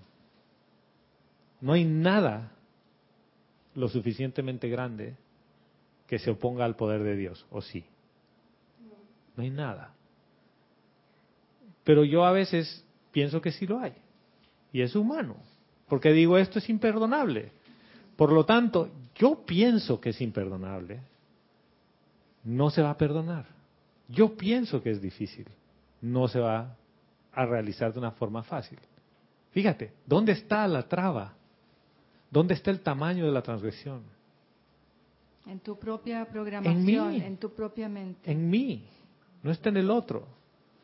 Pero ahí es donde yo cultivo el pensamiento y el sentimiento que viene de la mano de la fe, en que no hay nada imposible para Dios. No hay nada imposible. Entonces, Padre, yo que soy tu hija, voy a bajar toda mi arrogancia, toda, toda, toda. Porque es una arrogancia pensar que hay algo muy grande, aunque no lo parezca, ¿no? Es la parte difícil, que es la parte que a la personalidad le cuesta, porque la personalidad dice, no, es que a mí me deben. Y a menos que él sufra lo mismo o más grande, yo no estoy en paz. Y estás renunciando a ese sufrimiento del otro también. Llegas a un punto en el que a mí no me importa que nadie más sufra. Yo ya no quiero que sufra nadie. ¿Sabes qué? Yo quiero dejar de sentir esta angustia. Sea, me, me, duele en lo más hondo, no me deja avanzar. Y yo quiero ser feliz. ¿Por qué? Porque la voluntad de Dios es la felicidad. La voluntad de Dios es el bien. Y yo quiero tu voluntad, Padre. Mira, yo estoy haciendo una conversación así y es como que, oye, yo no he venido aquí a sufrir. ¿O sí? Sufrimos. Yo no he venido aquí a gozar y gozamos. ¿Yo a qué he venido? A manifestar lo que yo soy. ¿Y yo qué soy? El Hijo de Dios. El Hijo de Dios, la luz. El Hijo de Dios. Y entonces yo he venido a manifestar mi esencia. Y mi esencia es el perdón. Fíjense, mi esencia es el perdón. Y no importa el tamaño de transgresión, yo voy a aprender a perdonarla. Bueno, y lo demostró Jesús, ¿no? El maestro. ¿Qué más claro que eso? O sea, tú me quieres clavar una lanza, dale. Y yo te amo y ya te he perdonado, hermano. Exacto. ¿Por qué? Porque este es un contenedor, este es un viaje temporal, este es un mundo de ilusión donde está todo creado. Claro, a mí no me digas que es ilusión cuando me duele la muela a las 3 de la mañana. O sea, ¿a quién que le duele la muela que venga alguien y te diga, es una ilusión, hermano? O sea. Vero, Vero, Vero, te, Vero, te vino con esa. no, no, no, no, es al revés. Ilumínate. Miren, un día Vero me despierta, no sé si eran las 3 de la mañana, y me dice, ¡me duele! Yo en tres años, ¿qué, ¿qué, pasó? ¿Qué pasó? Despierto, ¿qué, ¿cómo que te duele? ¡Me duele la muela! Qué bueno y creo que voy a saltar del balcón. No, no, no, espérate, espérate, por favor. No tomes una decisión apresurada. No vas a saltar de ningún lugar. Te voy a dar un calmante. A ese nivel le dolía la muela. En mi caso, yo tengo un problema ligeramente distinto. Si a mí me duele la muela, por lo general es porque ya hay que sacarla. O sea, el, umbral de dolor es mayor. es mayor. Y eso depende de cada uno. Cada uno tiene su propio umbral de dolor. Y según eso uno define qué tan grande es. Entonces, por ejemplo, por eso en las clínicas van y te ponen del 1 al 10, la carita triste y la carita sonriente. ¿Cuánto le duele? ¡10! En realidad me duele 20, pero usted no tiene ahí. ¿no? Y hay gente que va y le está colgando el pie y todo roto y demás y dice, ¿y cuánto le duele? No me duele. Es que yo estaba, estaba anestesiado. Entonces, mira, todo esto es bien relativo. ¿Dónde viene el pensamiento y sentimiento que tú aprendes a desarrollar para hacerle, ni siquiera es hacerle frente a esto? Porque cuando uno dice le voy a hacer frente, es voy a pelearme con esto. En realidad es, yo voy a aprender a soltar esta posición mía, porque lo que te está lastimando es tu posición, no es la del otro. Entonces, por ejemplo, muchas veces uno dice, yo ya he perdonado a mi padre. ¿Ya? Y ya he invocado la ley de perdón y por todo lo que él me ha hecho. ¿Y cada cuánto tú te ves con tu padre? Ah, no, yo no me veo con él, él tiene su vida. Yo ya lo he perdonado y es su problema del que él haga lo que sea con su vida. Ya yo cumplí con mi parte. Claro, yo cumplí con mi parte. En realidad tú no cumpliste y aquí con tu dice, Y aquí dice que hay que invocar la ley de perdón y él lo hizo. Yo ya lo hice, ya, ya, ya está. Pero tú no, no cumpliste con tu parte. ¿Sabes por qué? Porque, Porque no el sentimiento. ¿Qué implica perdonar y olvidar? Borrón y cuenta nueva. Borrón y cuenta nueva. ¿Pero qué implica? Yo quiero ver qué implica. Implica que cuando la ves a la persona ya no, no sientes nada. Ah, es que ese es, no, ese es el otro problema. No. Ese es el otro problema. Eso implica que eres libre, Ya. ¿Libre para qué? atado ya, ¿Libre para qué?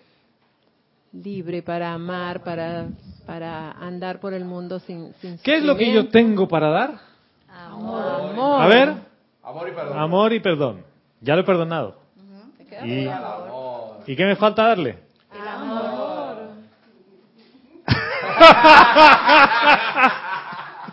Y si no, Esa parte nadie quiere hacerla, hermano. Es Yo ya perdoné el tema, pero yo no la vuelvo a amar ni hago nada. que se vaya bien lejos. Y que se vaya. Yo ya la he perdonado, ya me ha lastimado mucho y yo la quiero a raya.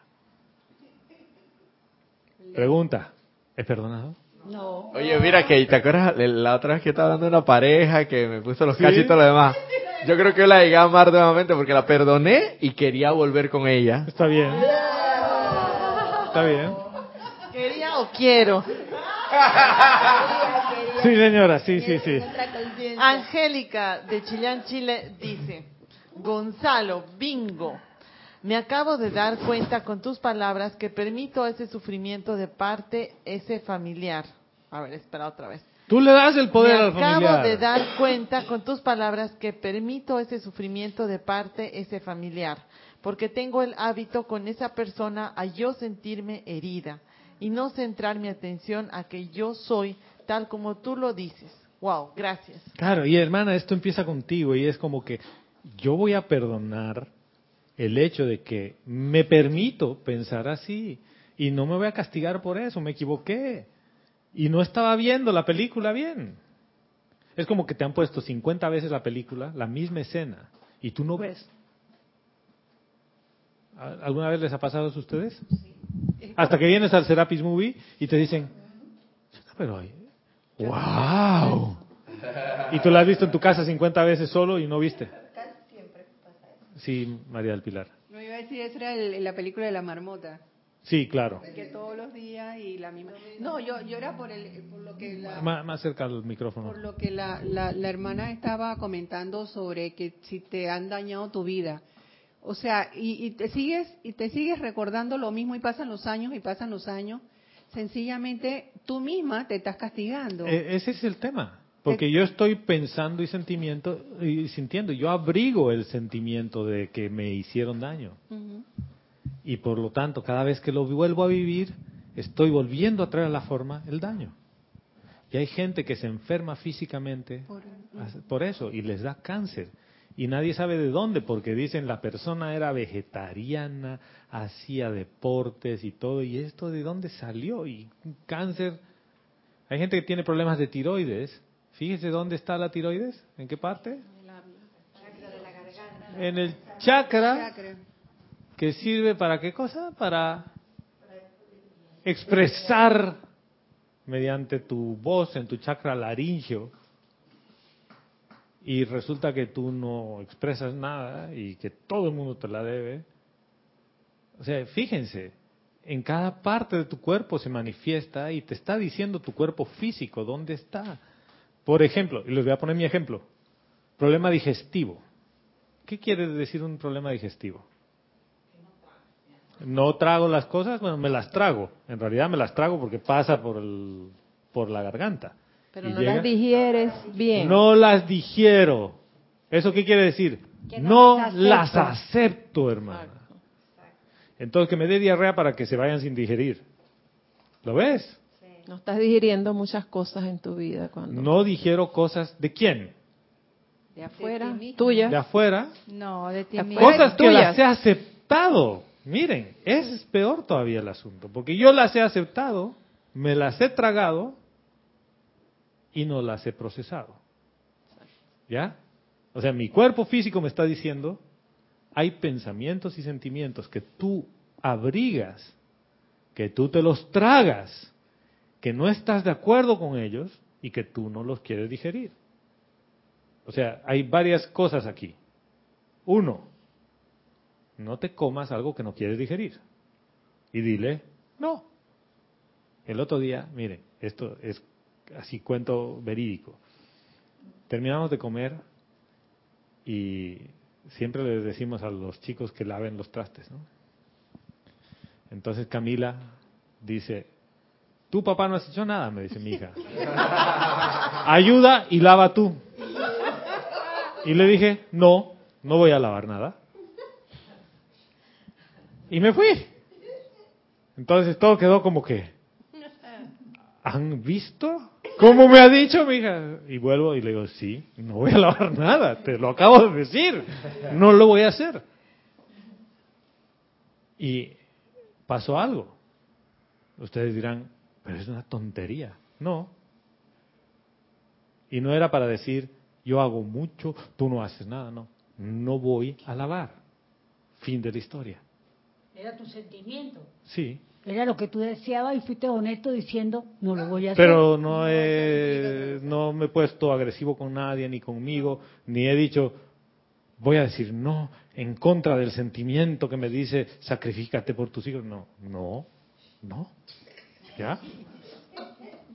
¿Cuántas veces en tu vida le dices no a las cosas, pero sin cabrearte, hermano? Ese es el problema de tiroides. Ah. Y otras cosas. ¿Eh? Tu cuerpo tiene centros energéticos y tu cuerpo físico te está diciendo lo que pasa contigo.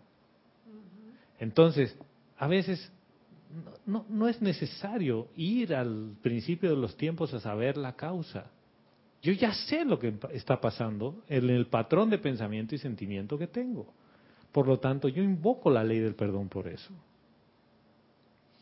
Y ya no necesitas tomar ningún digestivo porque ya has aprendido a no meterte a la boca pensamiento y sentimiento que tú no quieres.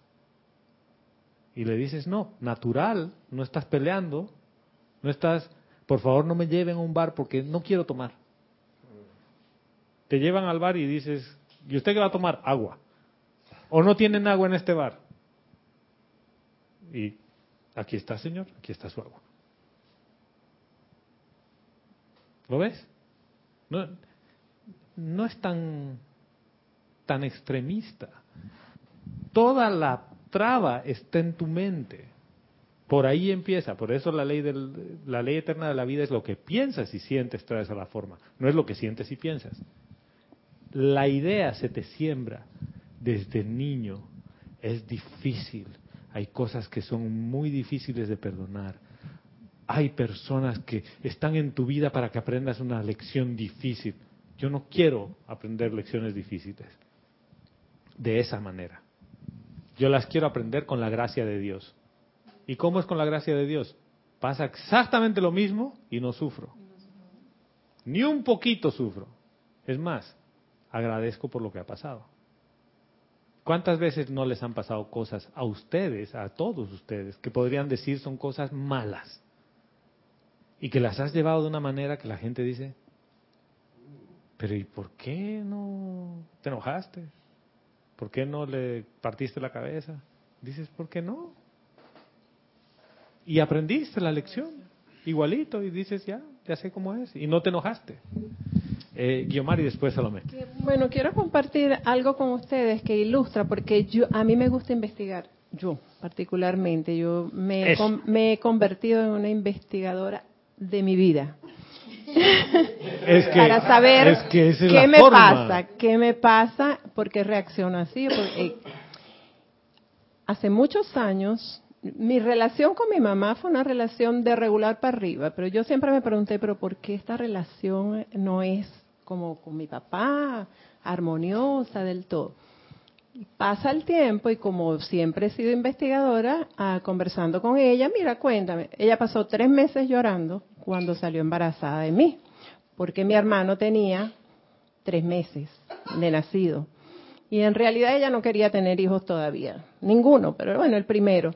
Entonces yo dije, ya, por ahí viene.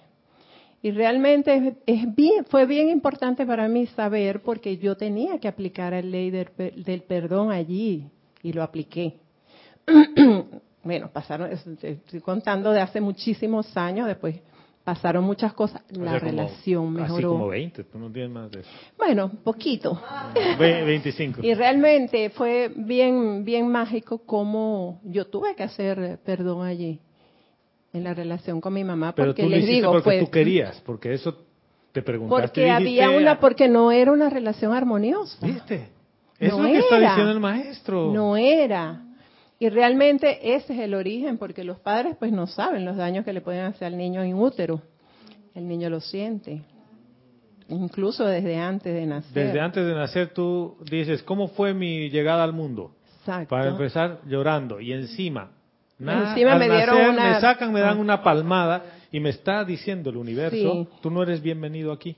Y bueno, yo sí he investigado como de, de, todas esas cosas, pues siento que es importante porque ahí es donde están el núcleo. Y gracias por compartir. El núcleo de todo lo que nos está pasando, de cómo reaccionamos, de, de nuestros complejos, de nuestros miedos. Ah, el origen primario está ahí, la relación con papá y mamá. Tu entrada aquí. Sí. Ahí empieza. Eso lo quería compartir. Como Gracias, para... Omar. Eso es fundamental. Y miren, y de hecho que tenemos nuestra práctica, ¿no? hoy, práctica de perdón. Eh, pero yo sí quiero pedirles algo para las, para las clases que vamos a tener después en agosto. Eh, porque no les voy a poner aquí a, a ellas el, el tema. Hagan una lista, ¿ya? Escrita, a mano, no en computadora. Esto es muy importante que lo hagan escrita, la lista escrita a mano, manuscrita ponen la lista, empezando por lo que acaba de decir Guiomar. ¿Cómo fue mi llegada a este plano? Si yo no recuerdo, porque lo más probable es que no recuerdes, y tu mamá está en vida o tu papá está en vida o algún familiar que sepa, pregúntale. ¿Cómo fue cuando yo nací? ¿A qué hora nací? ¿Cuáles fueron las condiciones en las que yo vine al mundo? ¿Cómo era la vida de mis padres? en qué tipo de hogar yo he nacido. ¿Ya? ¿Cómo fueron mis primeros años hasta mis seis años? ¿Cómo ha sido mi vida hasta ahí? Porque hasta ahí uno dice, no estás consciente, en realidad estás en modo de programación, te están poniendo todo lo que vas a hacer el resto de tu vida. ¿Ya? Entonces, anoto todas estas cosas. ¿ya? Y después de los seis años, cada parte de lo que yo considero ha tenido un, me han marcado de alguna manera en la vida. Eh, pueden ser circunstancias difíciles donde siento que me han hecho cosas que yo he tenido que cambiar mi forma de ser, mi forma de actuar. ¿Por qué? Porque vamos a poner una lista del inventario de tus hitos personales en esta encarnación que a mí no me interesa el pasado. En realidad, debido a todo eso, que es lo que dice Guiomar, debido a toda esa acumulación de cosas, hoy se manifiestan en mi vida. Porque todo eso se manifiesta hoy, no se manifiesta ayer, se manifiesta hoy. Entonces vamos a aplicar la ley del perdón sobre eso, sobre cada una de esas cosas. ¿Y por qué quiero que las veas? Porque estoy seguro que las vas a recordar y que tú vas a saber y vas a decir, Ah, entonces yo por eso, como decía Guimario, por eso tengo una relación difícil con mi padre, con mi madre, con mis hermanos, con la familia. Yo no quiero a la familia porque yo sentía que no era parte de una familia, porque me sobreprotegían y no me, no me llevaban a las reuniones familiares. O me llevaban a las reuniones familiares y yo era el payaso de la familia. Y yo resentía ser el payaso de la familia. Ah, eso anota. ¿Por qué? Porque yo era muy bueno tocando piano, entonces desde niño a mí me sentaban y, a ver, toca tú el piano para divertir y amenizar la fiesta. Y yo odiaba que hagan eso, ¿no? O, cuéntanos un chiste. Y eras el payaso. Y ese tipo de cosas que aparentemente son inocuas, sí tienen un efecto en, en lo que haces hoy. ¿Qué es lo que queremos? Que sanes. Eso que sanes. ¿Para qué? Para que tu manifestación sea feliz y saludable hoy. A mí no me interesa el ayer, me interesa hoy, que seas feliz. Eso es todo. ¿Les parece el... ¿Anotan? ¿Sí? Sí, Gladys. Eh, ahora me viene la memoria siguiendo lo que tú estás diciendo, que no sé si estoy haciendo lo correcto. Pero cuando vienen pasajes de mi niñez con mi mamá, yo hago una película y me veo para esa edad. Pero ¿cómo lo polarizo? Vamos a suponer que me veo que, ah, como en el tiempo de antes, todo era, tú abres la boca, pat, la correa, ¿no? Vamos Ah, a claro. suponer. Entonces yo hago una película de que lo polarizo y en vez de estar viendo que me iban a dar el, el correazo que tenía mi mamá, yo veo la visualizo de ella como cuando ella estaba joven y yo era niña y ese pasaje veo que no tiene la correa, más bien esto está reída, que me abraza Lo transmutas. y de esa manera yo lo transmuto. Porque mi mamá, hasta cuando tuvo los nietos, como en el tiempo de antes, tenía una correa de cuero y entonces tenía eh, hilos que la... y Vayamos más Martín atrás. Moreno. Sí, vayamos más atrás en la película. Lo más probable es que tu mamá, cuando era niña, le hicieron lo mismo. Sí, porque antes era ¿Ya? así. Entonces, ¿qué es lo que ella tenía en su conciencia para educar a un hijo? La correa. Y como yo era la última Eh, de la correa. siete. Entonces, hay, ¿Te hay puedes varias imaginar? cosas, de elementos aquí a considerar, ¿no? Y gracias por compartir eso. Hay varios elementos a considerar. Uno, y esto hay muchos que no lo aceptan, aunque dicen que sí. Tú eliges a tus padres. ¿Por qué? Porque ese es el mejor conducto de aprendizaje que tú vas a tener para expresar el amor en este plano. Entonces, cuando a alguien le dice, tú eligiste a tus padres, yo te- les he contado, yo tengo una compañera de oficina que un día estábamos charlando de esto y le digo y me dice, ni loca, he tenido que estar drogado, borracha para haber elegido a sus padres. No, no, no, no, no, hasta ahí llegamos Gonzalo, yo no acepto eso. Ya, listo, ya, cambio y fuera. Pero si tú crees que no es así, abre solo un poquito la probabilidad de que, a ver, ¿qué tal si en un mundo paralelo tú has elegido a tus padres? Si tú has elegido a tus padres, tú sabías que iba a venir todo eso, porque en realidad tú querías experimentar esa parte para poder perdonar eso y poder, a pesar de esas circunstancias, manifestar el amor que tú eres. Yo quiero preguntarles algo en todo esto. En un mundo amoroso perfecto, ¿qué amor tengo que manifestar? Si yo voy, ser, si, si yo voy a Abu Dhabi o a Qatar y quiero manifestar ser millonario, ser muy millonario y, que- tener un auto lujoso. Sí, no ahí llamaría la, no llamaría En la Qatar atención. todos tienen eso. En Qatar todos tienen auto Sí. lujoso, todos Exacto. tienen millones, la mayor. Entonces, yo que voy a ir a. En cambio, si yo voy a un pueblito eh, ahí en cualquier país subdesarrollado y, y tengo un Mercedes-Benz, oh, es el millonario del pueblo. Claro. ¿sí? Yo sé que lo estoy poniendo en términos bien humanos, ¿no? Ahora, donde no hay es donde tú puedes llevar. ¿Por qué uno, en su sano juicio, elegiría nacer en un hogar donde de alguna manera te van a maltratar? Para manifestar el amor y expandir la Porque luz yo soy el conducto de amor allí. Exacto. ¿Lo ves? Y muchas veces por un hijo termina de cambiar toda una familia y de ahí hacia adelante. Porque tú dijiste, yo ya no uso la correa. ¿Por qué? Porque no. Yo no lo uso. ¿Por qué? Porque yo he sufrido tanto con esa correa que yo no quiero que continúe esto hacia adelante. ¿Cuántas generaciones se benefician después de eso? ¿No manifestaste el amor? ¿No sirvió de nada? Sí sirvió. Es como en Coco, la abuela. Es como en Coco. Es que, gracias, es como en Coco. Bueno, Salomé. Bueno, ya se me olvidó lo que iba a decir. Pero ya que tengo el micrófono. Pero, ¿no? pero lo de ahora sí. eh, si yo nací en el, eh, yo elegí a mi madre, me tengo una experiencia similar a la, a la de Gladys, porque todos los días me daba correazo. A mí me daba a veces Bueno, un cocacho. Era, era tan Pues, natural eso en un momento que cuando yo despertaba en la mañana pensaba, y hoy día, ¿por qué me van a pegar? porque era certeza. Todos los días me pegaba.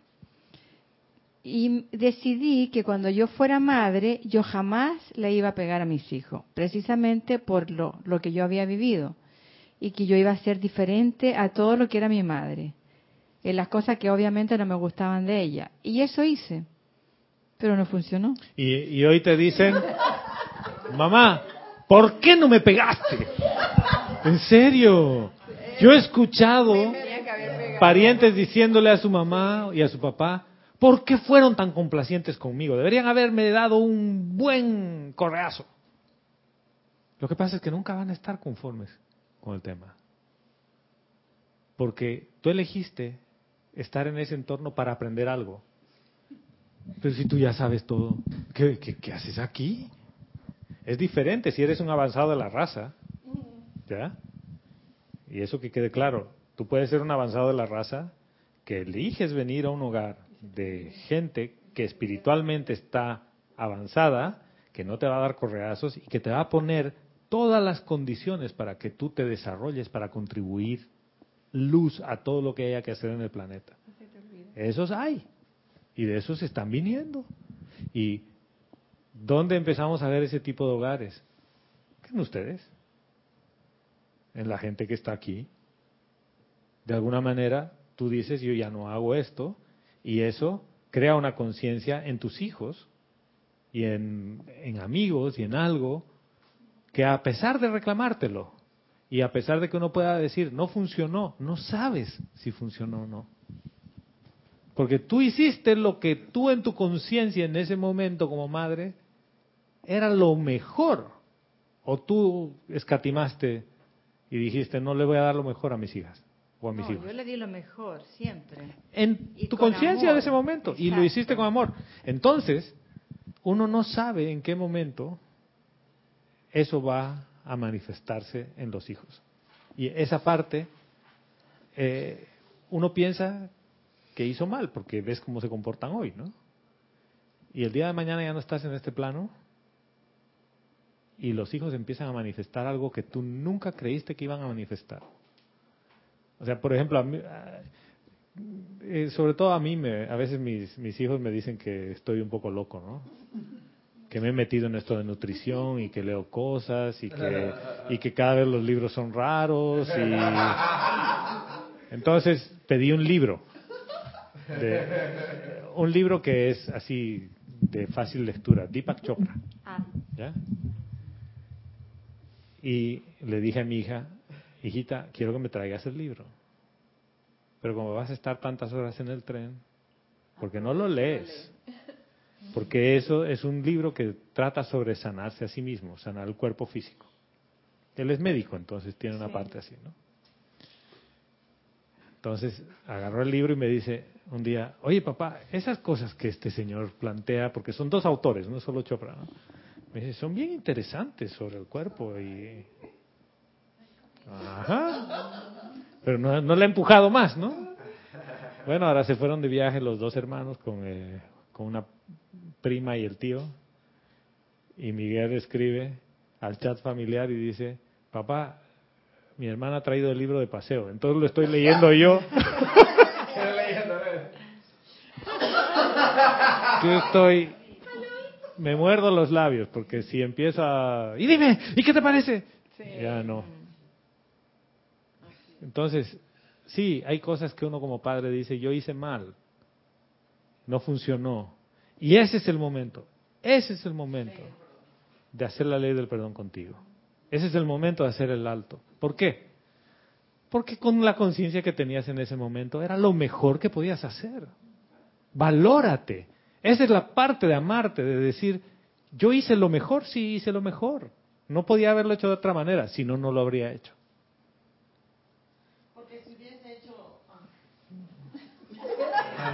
Porque si tú le hubieses dado rejo, si le hubieses dado, ¿qué se llama? Correazo. Correazo, eh, te estarías triste. No, y hoy te estaría reclamando otra cosa. Y te dirían, me diste mucho correazo. Y, y tú estarías pensando igual, es que me equivoqué. Es que no te equivocaste. Ese es el punto. No te equivocaste. Con la conciencia que tenías, hiciste lo mejor que, que tú podías hacer. Y créeme que cualquiera de nosotros, con esa conciencia, con esa educación, con ese entorno, habría hecho lo mismo que tú. Entonces, viene por ahí porque, y esto lo enlazo con lo que decía Guiomar hace rato, decía, se espera que, que como estudiantes de la luz eh, progresemos más rápido. ¿Quién espera eso? El ego. Creo que el ego, sí. El ego. En realidad, ¿sabes qué es lo que va, a empezar a pasar? Que tú vas a empezar a soltar todo. Y hay cosas que no te importan más. Y dejas de culparte a ti mismo. Y al dejarte de culparte a ti mismo, empiezas a disfrutar de las cosas que tiene la vida. Y dices, después de todo, ay, que he sido así, he sido así. No, ya no, ya no cabe eso, he sido así o he sido así. Es yo soy. Y no es, si la gente me quiere, que me acepte como soy. No. Tampoco. Porque empiezas tú a amar a la gente como es. Y la gente te ama de vuelta como eres, sin estar diciendo, Salomé sería perfecta si, pero, si perista. Eres perfecta, punto. Ese es un punto que en la conciencia humana dices, es que no soy perfecto. ¿No eres perfecto? ¿En serio? ¿En serio no eres perfecto? ¿En serio no eres perfecto? Y no en la perfección del ego. Fíjate, tu cuerpo físico es tan maravilloso, y aquí les cuento otra cosita y de ahí hacemos la práctica. Yo por andar sacando cocos a la playa me caí, yo les conté eso, y volé estrepitosamente. Este dedito de aquí, de la mano izquierda, el dedo anular, ¿no? Este estaba hinchado, todo doblado. Pero yo sabía que ese rato yo lo acomodé y quedó bien. Pasaron más de tres meses y el dedo seguía hinchado. Y no se desinflamaba y no lo podía doblar del todo. Pero no estaba roto porque yo podía flexionar todo. Entonces Vero me dice, el día que me caí, Vero me dijo, ve al médico. Y yo, no voy a ir al médico y no fui al médico. Pero el dedito no sanaba. Entonces fui de viaje y con los cambios de presión y todo, el dedo empezó a inflamarse de nuevo. Dije, bueno, llegó la hora de bajar la arrogancia y de aceptar que necesito ayuda. Fui al médico y el médico revisa y me dice, ay, Gonzalo, sí tenías que haber venido hace rato. Me dice, pero no importa. Me dice, no tienes nada roto. Me hicieron la radiografía y todo y me dice, te voy a infiltrar con un, una combinación homeopática para ayudar a desinflamar la articulación porque es el ligamento que está inflamado. El dedito está sano. ¿Quién sanó el dedito? ¿La infiltración? ¿Quién? El ser. ¿Ya? El, que yo cedí y bajé la arrogancia. No. El cuerpo se sanó solo. El cuerpo necesitaba una ayudita. Las heridas se cierran solas. En realidad, la inteligencia que hay por detrás de eso, que es Dios, se asegura que tu cuerpo se repare solo. Dime si eso no es perfecto. O sea, si, si eso no es perfecto, yo ya no sé qué es. O sea, eso es perfecto. Empieza a ver eso en ti. Empieza a darte cuenta tú de la perfección que tienes en tu cuerpo físico, ¿o no? Es perfecto. Todo lo que he necesitado es darle una ayudita, un empujoncito para que se sane. Y se sanó completito. El cuerpo siempre está buscando el equilibrio. El cuerpo siempre, busca estar saludable. Y estar saludable. Entonces, cuando no puede por su propio medio, lleva a tu conciencia, a tu atención. Hay algo que no está funcionando. Y ese algo que no está funcionando, en este caso era una caída física. No era un tema emocional, era un tema físico. Pero en la mayoría de las circunstancias o veces te va a traer un tema emocional que lo que te está pidiendo es libera ese sentimiento. ¿Y cómo libero ese sentimiento? Con la ley del perdón.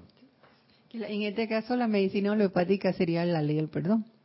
Es la ley del perdón. O sea, en el caso tuyo fue la, combinación del medicamento y la infiltración.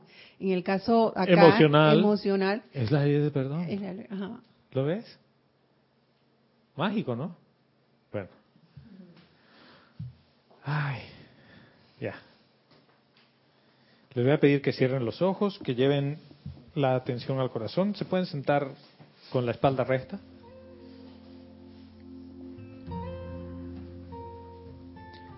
Para hacer esta práctica vamos a dejar de lado todo concepto que tengo sobre Dios, todo concepto que tengo sobre mí mismo, sobre si soy bueno, si soy malo, todo eso lo voy a dejar. Y al cerrar los ojos voy a llevar la atención a mi corazón, a mi corazón físico en este caso. ¿Cómo llevo la atención a mi corazón? Simple y llanamente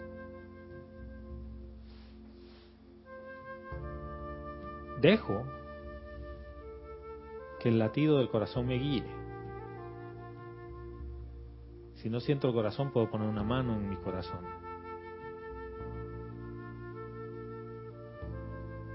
Y al llevar la atención al corazón, me voy a reconocer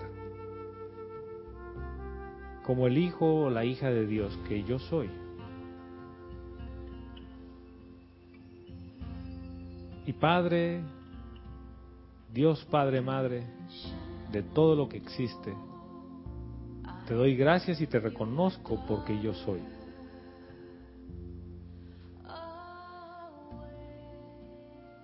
Y al reconocerte, mi atención está en el presente, en el ahora.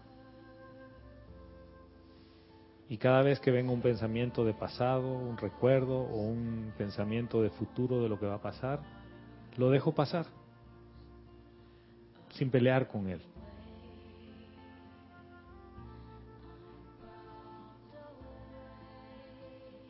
Dios Padre, Madre, te doy gracias por estar aquí, encarnado, por ser parte de tu reino.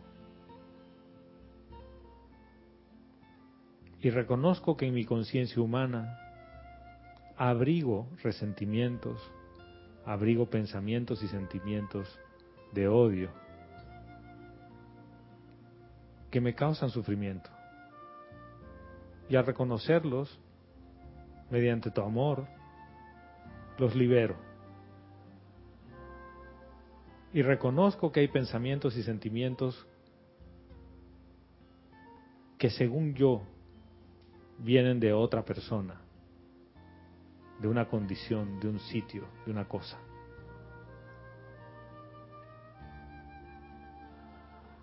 Y por ejemplo, lo que pasa en Nicaragua, pienso que viene de un gobernante y no de una conciencia. Lo que pasa en Venezuela y lo que pasa en cada lugar del planeta. Reconozco que está en mi conciencia. Y al reconocer que está en mi conciencia, Padre, yo soy la ley del perdón y yo soy perdonando a todas las personas, a todos los sitios, a todas las condiciones que creo que me han hecho daño en algún momento, en algún lugar.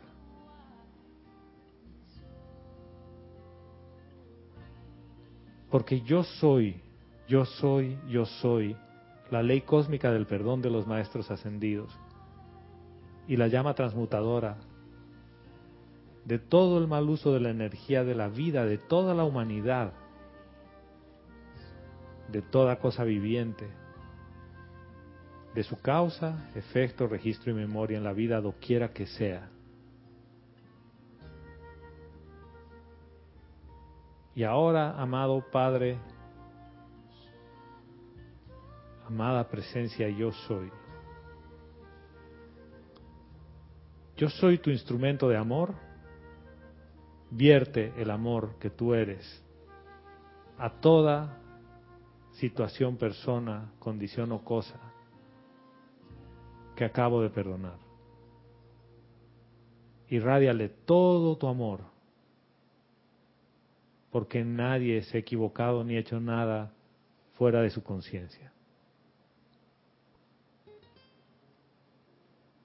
Yo soy un ser de amor. Yo soy un ser de amor. Yo soy un ser de amor y yo soy amor. Y yo soy el perdón. Yo soy el perdón. Yo soy el perdón y yo perdono a toda persona, cosa, sitio, cosa, situación, circunstancia que creo que me ha hecho daño. Porque yo tengo amor y perdón para dar ilimitadamente a toda vida que lo requiera.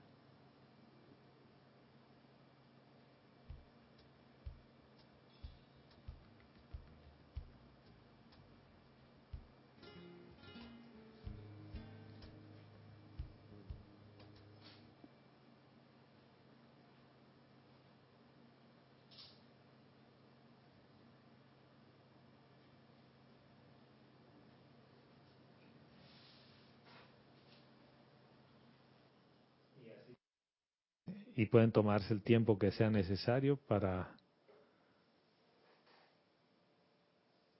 meditar o disfrutar del júbilo del perdón.